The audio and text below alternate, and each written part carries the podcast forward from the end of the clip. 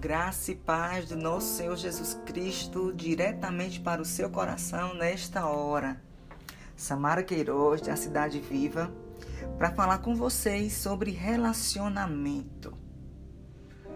Nesse tempo de separação, de distância, como eu concluí que preciso das pessoas. Eu preciso de você, meu irmão, você precisa de mim. Nós precisamos de Cristo. Essa é a relação perfeita, né? É a cruz, é o relacionamento vertical com Deus que nos enche para um relacionamento abundante horizontal aos nossos braços, o relacionamento lateral. E eu fiquei pensando, ter como eu sinto falta das pessoas, de abraçar, de tocar, mas a gente usa o que tem, né? A gente usa o que tem hoje, que são os recursos tecnológicos. Graças a Deus que Ele deu potencial e sabedoria ao homem para desenvolver essas coisas, né? Transformar a nossa vida mais simples, apesar do nosso pecado, fazer com que todas as coisas fiquem complexas, virem algo ruim para que nós possamos usar. Ao invés de simplificar a nossa vida, às vezes complica muito mais. Mas aí já é outro tema para outro outro momento. Quero falar com vocês hoje como nós precisamos de pessoas. Nós precisamos de pessoas para cumprirmos o nosso chamado, o nosso propósito. Nós não conseguimos nos realizar em si mesmos. A nossa realização sempre está em relação a outra pessoa. Você já imaginou todo o sonho que você tem? Você não tem somente para si. Quer você pense em um emprego porque você quer um emprego, porque você quer ganhar mais para prover o melhor para sua família, porque você quer ajudar os seus pais, porque você quer ajudar um amigo. A nossa alegria sempre está envolvendo o outro. E isso é bem mostrado na vida de Jesus. Na noite da última ceia com os apóstolos, ele estava com os apóstolos. Ele ceiou. Em Lucas 22, 14, fala que quando chegou a hora, Jesus e os seus apóstolos reclinaram-se à mesa. Jesus pregou a palavra. Jesus conviveu com os apóstolos. Ele estava sempre envolvido com as pessoas, ele sempre se relacionava com as pessoas e depois ele enviava. Isso é o desejo dele para nós hoje. O Senhor tem uma missão, tem um propósito. Nós somos igreja do Senhor, cada um com seu dom, cada um juntos como corpo de Cristo, exercendo o chamado especial em Cristo Jesus. Então eu e você temos um propósito, mas não um propósito fora do corpo, um propósito dentro do corpo. Não somos igreja sozinhos. Nós somos pedras vivas. Precisamos estar na construção, sendo formadas, formando a igreja de Jesus. E quando Jesus estava orando antes de sua crucificação, em João 17, 20 e 21, ele diz: Minha oração não é apenas por eles, pelos apóstolos, mas rogo também por aqueles que crerão em mim por meio da mensagem deles, para que todos sejam um.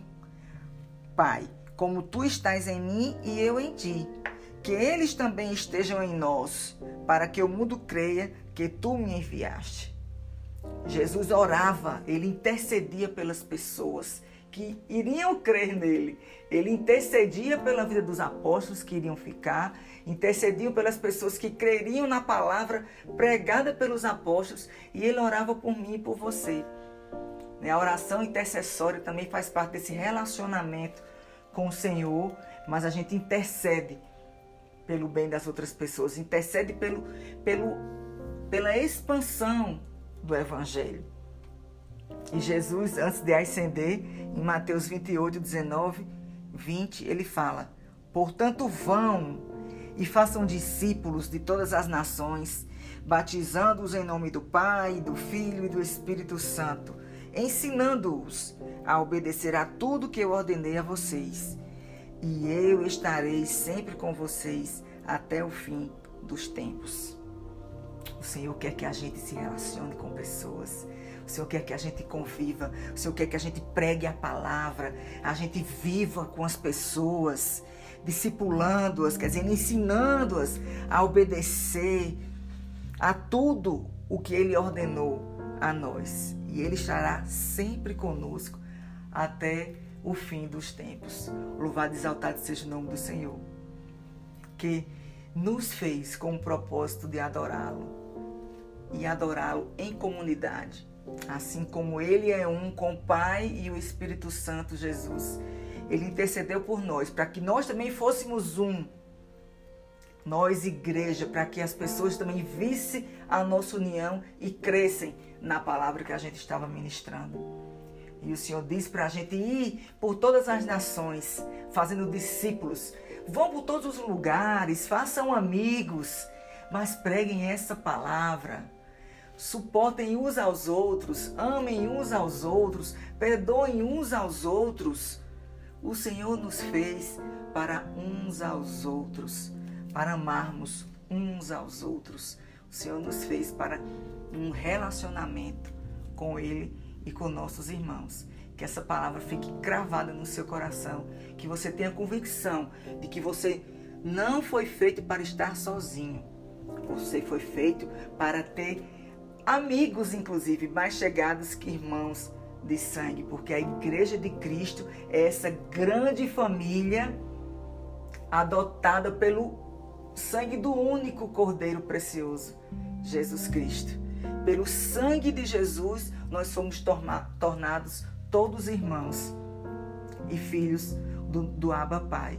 Então aqui quebra-se as, as cadeias sanguíneas de geração, os nomes também, os sobrenomes de famílias também não contam aqui.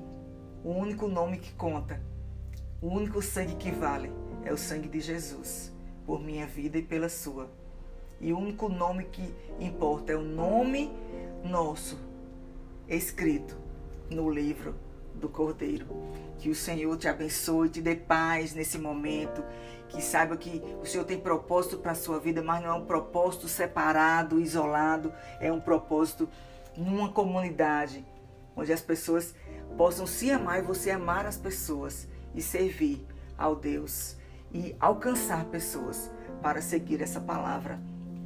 E o Senhor estará conosco até o fim dos tempos. Que essa paz, esse amor transborde na sua vida todos os dias, em nome de Jesus. Um grande abraço.